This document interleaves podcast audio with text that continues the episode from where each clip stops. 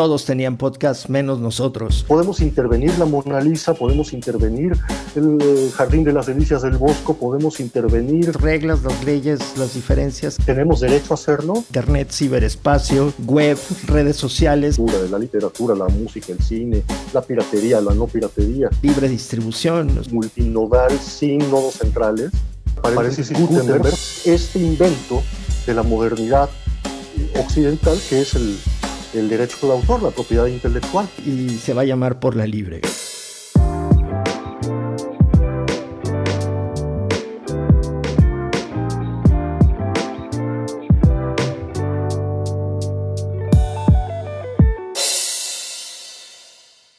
Pues bienvenidos y gracias por dedicarle un tiempo a este podcast que se llama Por la Libre, cuyo tema es el acceso, el acceso a los bienes, sobre todo culturales, tema del cual hablamos una vez a la semana con la persona que tengo en mi pantalla desde Lima, Perú, Carlos Maza. Hola Alex, buenos días, bueno ya tardes, ¿cómo estás? Eh, un gusto saludarte otra vez para seguir hablando sobre estos temas desde Lima eh, Alex Rubio está en México y a dos bandas hablamos sobre los temas de acceso a la información y a la cultura en este podcast Por la Libre. Y hoy vamos a invitarlos a viajar junto con nosotros en la imaginación hasta el siglo XVIII, los inicios del siglo XVIII. Nos ubicamos en el momento después de la invención de la, de la imprenta y quiero que Carlos les comparta algunas escenas de una película que retrata a una persona, un oficio nuevo de esa época que es el impresor, librero, editor. Para mediados del siglo XVIII, para los años 1750 por ahí, eh, la imprenta se ha difundido por toda Europa por supuesto, y también ya en América tenemos eh, imprentas muy importantes, la Juan Pablos en México, que es la primera que se, que se inaugura acá, en fin. El, el, artesano que trabajaba la imprenta, el artesano que emula a Gutenberg, el creador, eh, poco a poco fue dando forma a los oficios del libro que conocemos hoy, al editor, al cajista, al montajista, bueno, ya ni conocemos esos oficios porque ya no usamos la imprenta eh, como la usaba Gutenberg, pero en fin, eh, mediados del siglo XVIII la imprenta se ha difundido por todas partes, no es que la literalidad, la alfabetización haya avanzado, los gobiernos no estaban realmente preocupados por la alfabetización, solamente la reina Ana, pero ya veremos eso después, eh, no es que se haya extendido el acceso a la lectura, pero sí eh, ha crecido la capacidad de compra de los burgueses que, que sabían leer, que podían leer. Eh, el libro se presentaba como un artículo que había que invertir para poderlo producir, entonces había que conseguirse un capitalista por ahí. Todo esto lo, lo narra, entre otras cosas, una película maravillosa de hace pocos años. La película se llama Los Cantos de Mandrán, de Jean de y cuenta la historia de un grupo de contrabandistas de mediados del siglo XVIII que a la muerte de su líder, que fue ejecutado cruelmente en la rueda, y los seguidores de, de Mandrán, ya muerto, deciden hacer una última campaña de contrabando.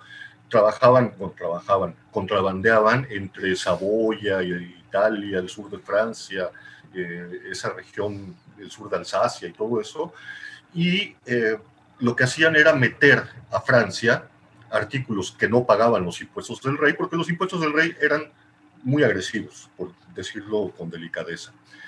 Eh, la película nos muestra en un momento el taller de un impresor en donde se está mandando a hacer el libro de los cantos de Mandrán, la, canción que canta las peripecias de este héroe popular que era un Robin Hood de los franceses del siglo 18 y la película muestra un taller de, librero fabuloso con el molino de papel movido por la energía del agua, con grandes mazos que golpean el trapo eh, para aplastarlo, aplastarlo, aplastarlo hasta que salen las hojitas y luego cómo se tienden las hojitas en, en este tendedero en el ático de manera que no les pegue el viento, que pase el aire, pero no el viento, no el mistral, dice dice el, artesano que filma la película, que es un artesano real, es eh, un conjunto de personas que hoy día están reviviendo la forma antigua de hacer libros, que era muy romántica, maravillosa.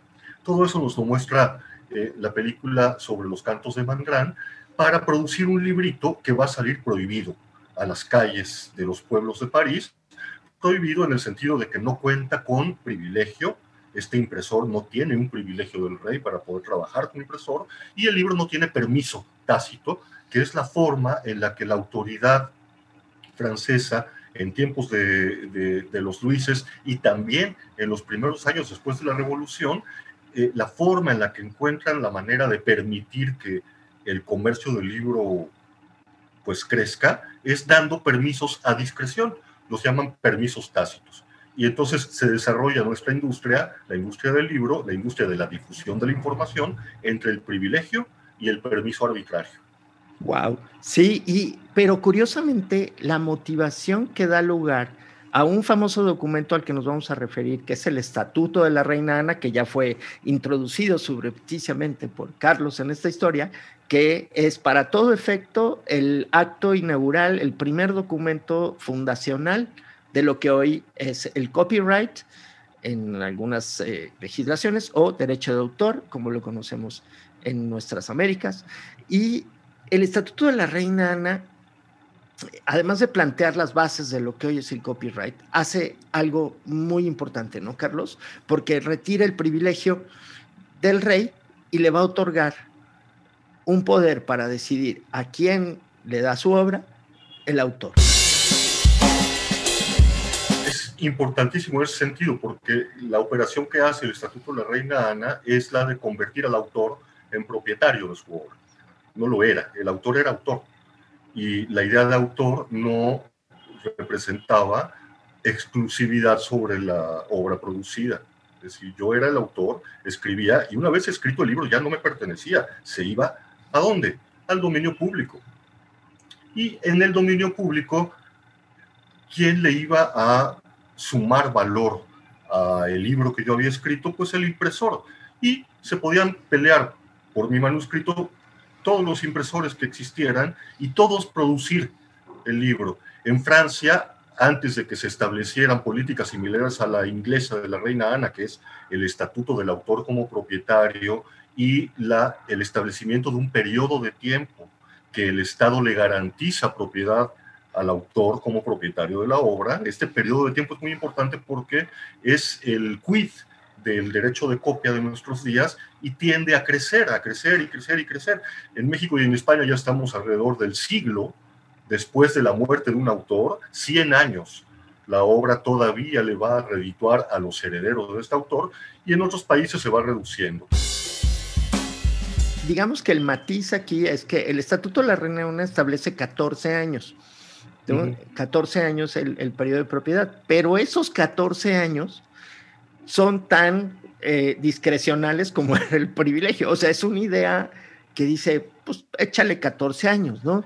La duración de 14 años tiene que ver con que era el periodo que se acostumbraba eh, asignar al otorgamiento de los privilegios que antes otorgaban las monarquías, es decir, cambia la forma, pero no el tiempo, eh, mediante el cual el Estado protege la, la obra de un autor, y los autores van poco a poco acostumbrándose a este ejercicio de propiedad sobre la obra. No, no era parte de, la, digamos, del ethos del escritor, del autor, eh, poseer la obra y eh, ejercer esta propiedad de tal manera que produjera réditos.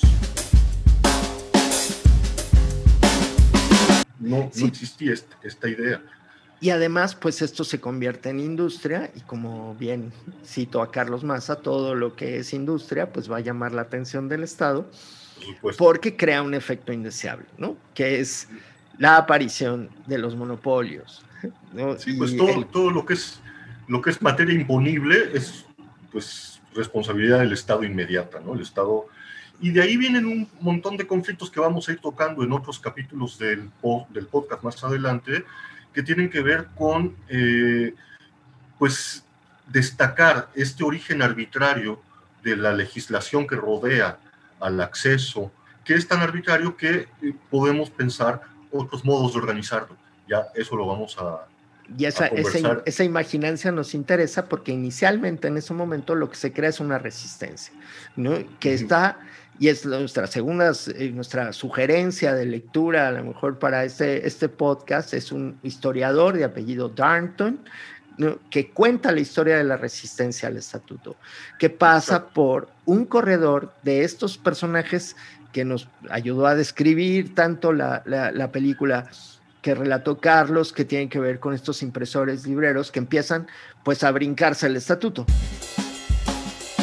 Darton eh, describe con muchísima chispa en eh, edición y subversión a los trabajadores de Grove Street, la calle Grove de Londres, que era una, una calle, un tugurio, una zona tugurizada de, Londres, en donde vivían escritores de, poco talento, que no habían tenido éxito, impresores no autorizados, no privilegiados o no acogidos a eh, los estatutos del, Estado, y producían, producían, producían, producían hojitas para el entretenimiento público vulgar, eh, producían imitaciones de los libros de horas, etc. En esa época en Francia también eh, había tanto control sobre lo que podía ser publicado legalmente que los impresores, los autores también los libreros mandaban imprimir fuera, en Bélgica, en Suiza, en Saboya, en Alemania, incluso en Cataluña, mandaban imprimir fuera para ingresar por contrabando libros que eran los únicos que realmente se vendían, si no hubiera quebrado el oficio editorial en Francia. Dice Lavar, un historiador francés que también hace historia del libro en Francia, que eh, en distintos periodos de la historia han sido los libros ilegales los que han acicateado el progreso de la filosofía. Libros ilegales siempre están a la vanguardia del pensamiento. Sí, claro, porque esto produce otros efectos que también vamos a platicar de aceleración de la distribución, de, apertura, las luces se extienden por Europa de la mano de esta, de esta ilegalidad, que voy a decir la palabra P, ¿no? La piratería. Pero, y, de esos temas, pero léanlo, está, es, muy entretenido, además de ser historia muy bien, muy bien hecha y muy bien contada. Es Roger Darnton, ¿no? Carlos, estuvo chido. Eh, ya nos bajaremos más de la máquina del tiempo, pero para hablar también de, estos temas en el horizonte de, de la Internet, que nos vuelve a plantear las preguntas nos regresa todas las preguntas. Todas las preguntas que aparentemente la imprenta en el siglo XIX y en el siglo XX habían respondido for good, ¿no? Definitivamente. Y no. Internet nos ha, nos ha puesto ante los ojos esta idea de que la imprenta es un paréntesis en la historia. El libro, la cultura del libro, es un paréntesis en la historia. Por la libre es Carlos Maza. Alex Rubio. Nuestro ID, una producción de Masas on